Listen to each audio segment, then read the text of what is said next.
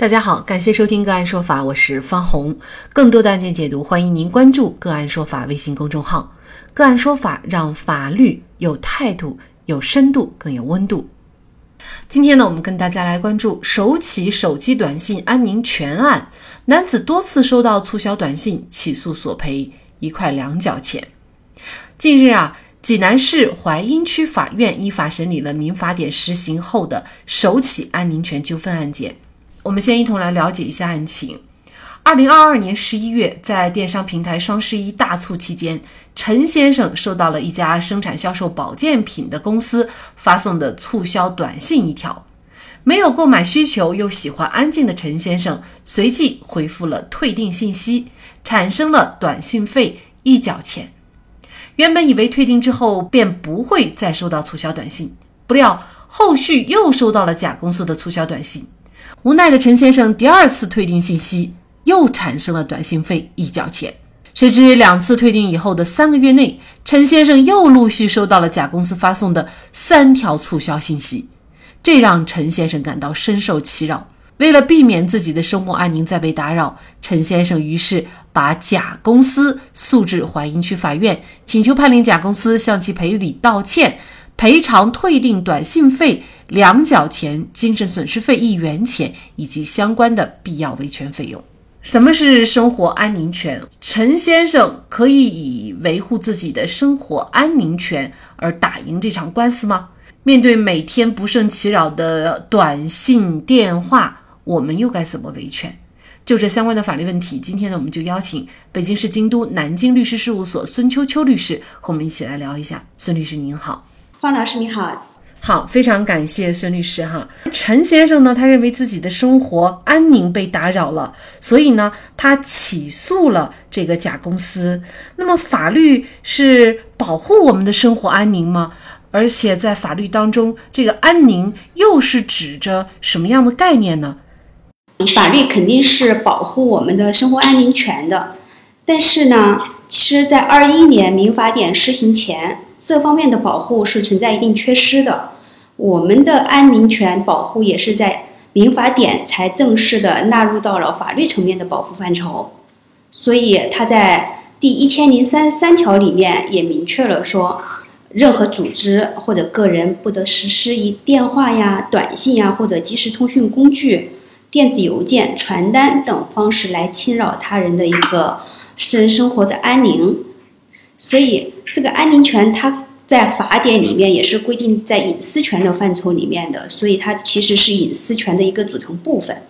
至于说生活安宁到底指哪些方面呢？其实因为刚刚纳入到法典嘛，在法律体系上对它的一个规范还是比较薄弱的。一般来讲，我们是包括的是，就是说我们自然人啊享有的这个维持这个安宁啊、安稳啊。这种宁静的私人生活的状态呀，并且排除了他人的一个侵扰或者侵害。但是这种权利呢，他最更关注的可能是这种心理或者精神层面上的一个安宁，主要是这种心理或者精神层面上的一种利益，主观上还是比较强的。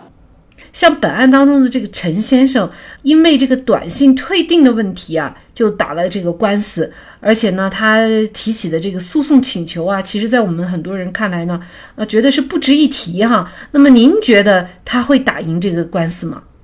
他的输赢这个问题其实很难去判定，因为目前我们看到他是调解结案的，所以还可能没有经过正式的开庭审理。对于一个案子而言，可能在这个审理的过程中，它会出现新的事实或者证据，可能会影响整个案件的走向。但是就目前陈先生主张的这个事情来看的话呢，他的这个安宁权肯定是被侵害了的，对吧？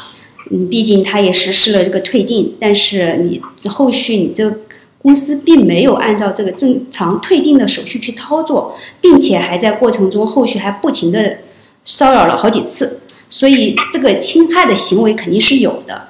然后呢，再从他调解结案的这个结果来推定过程啊，因为法院调解他肯定还是以事实为基础来分辨是非的情况下进行的一个调解，所以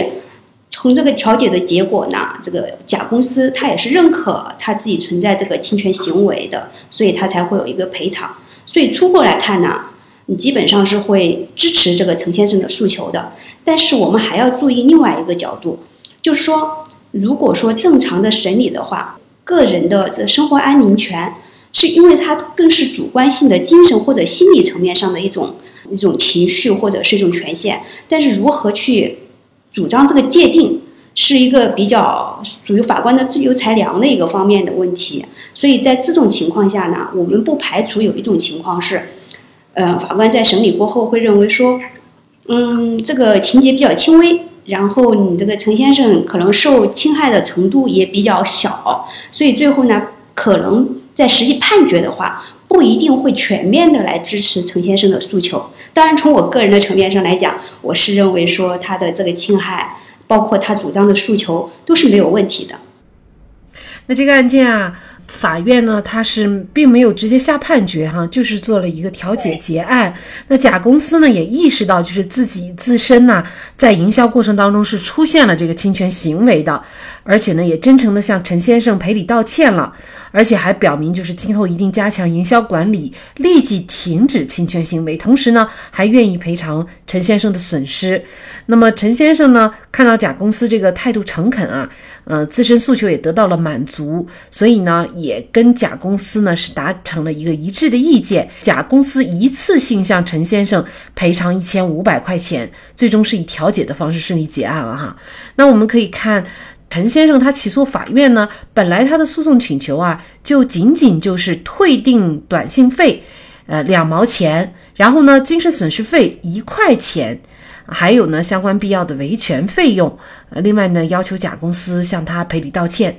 那么甲公司呢，在实际的最后的结案的这个结果呢，是赔偿了陈先生一千五百块钱。应该说，这个比陈先生的诉讼请求啊高出了很多哈。怎么看最后的这个调解结案的结果呢？如果是不是调解结案的话，是不是陈先生也很难会？呃，或者是说，我们其他人如果仿照陈先生诉讼的话，可能也很难会打呃获得这么高的一个赔偿呢。嗯，是的，单从这个调解结果来说呢，我们是没有任何异议。过程来看呢，首先是当事人之间达成一个协议，然后法院才来出具一个调解书。那么从本质上来说，调解是一个协议的过程，这体现的就是当事人之间的自愿原则。只要你不存在什么侵害国家利益啊。或者是社会公共利益啊，没有恶意串通啊，它就是有效的。我不管你陈先生原先的诉求是多少，在这个调解过程中，尽管他超出了他的诉求，其实法院也是支持的，因为它是一个协议的过程。假如哈，我们也遇到了这样的情况，也去主张权益的话，呃，也有可能会得到一个上千块钱的赔偿吗？嗯，这个是可能的。当然，我们还是要结合这个他的侵权行为以及他的一个实际损失来看待。就比如说，在这个案子里面，陈先生他主张的几个诉求，主要是赔礼道歉、赔偿损失，还有就是他的精神损失费，还有一个就是这个正当的维权费用。实际的损失角度来讲，这个肯定是实际发生多少就嗯赔偿多少。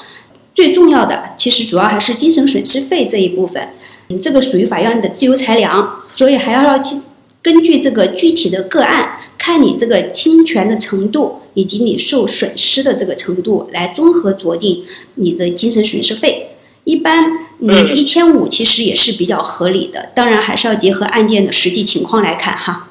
你说几条短信，或者是呢一些这个骚扰电话，到底给我们造成了？具体的多少经济损失，其实你要是直接用多少金钱来衡量，这个其实是确实是很难的。你只能是说，举例他给我们发了多少条这样的短信，我们又回了多少条，或者我们接到了多少条这个电话，呃，通过这些数量和时间这些来判断给我们造成的损失。否则的话，可能你确实是。呃，没有办法很去量化，就是我们的精神损失到底是呃遭受了多么严重的精神损失哈。其实每个人啊，我相信都是经常会被这些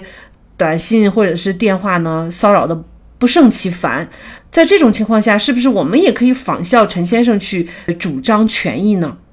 这个肯定是的，因为本身这个安宁权，然后入了法典，都是对我们权益的一种保护。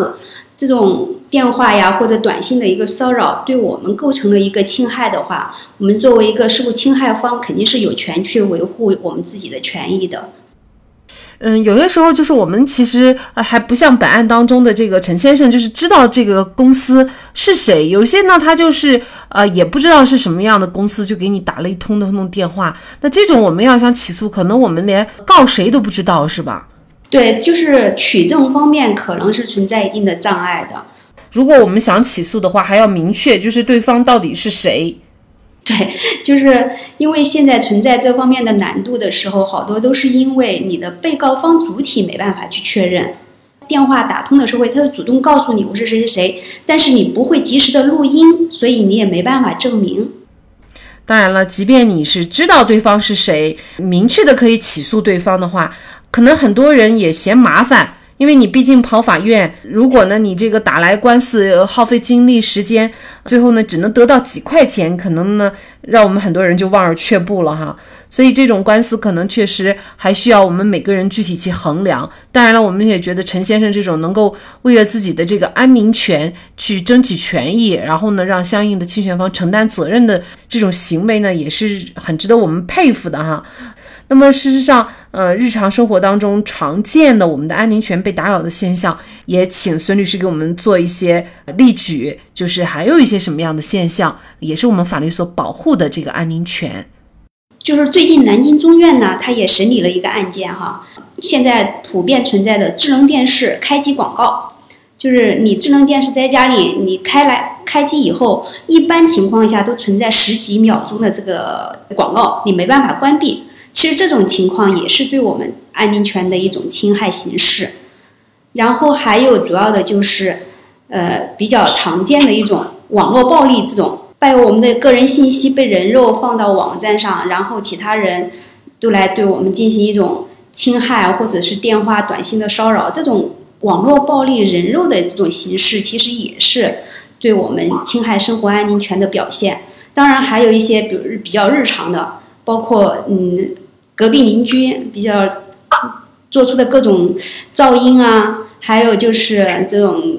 广场舞的这种各种很巨大的声音乐的声音呐，还有一种就是呃网站上的一种各种弹窗啊，都是日常生活中的这种侵害我们安宁权的一种形式哈。也许啊，大家在接到一些骚扰电话的时候，会发现对方不仅知道你的姓名、所在地。甚至呢，还知道你什么时候买了房子，什么时候咨询过理财贷款，甚至还知道你孩子的名字。我们公民个人的信息被买卖交易，这种行为呢是涉嫌侵犯公民个人信息罪的。为此，骚扰方也要意识到，这种短信电话的行为其实不仅是涉嫌违法，甚至是犯罪。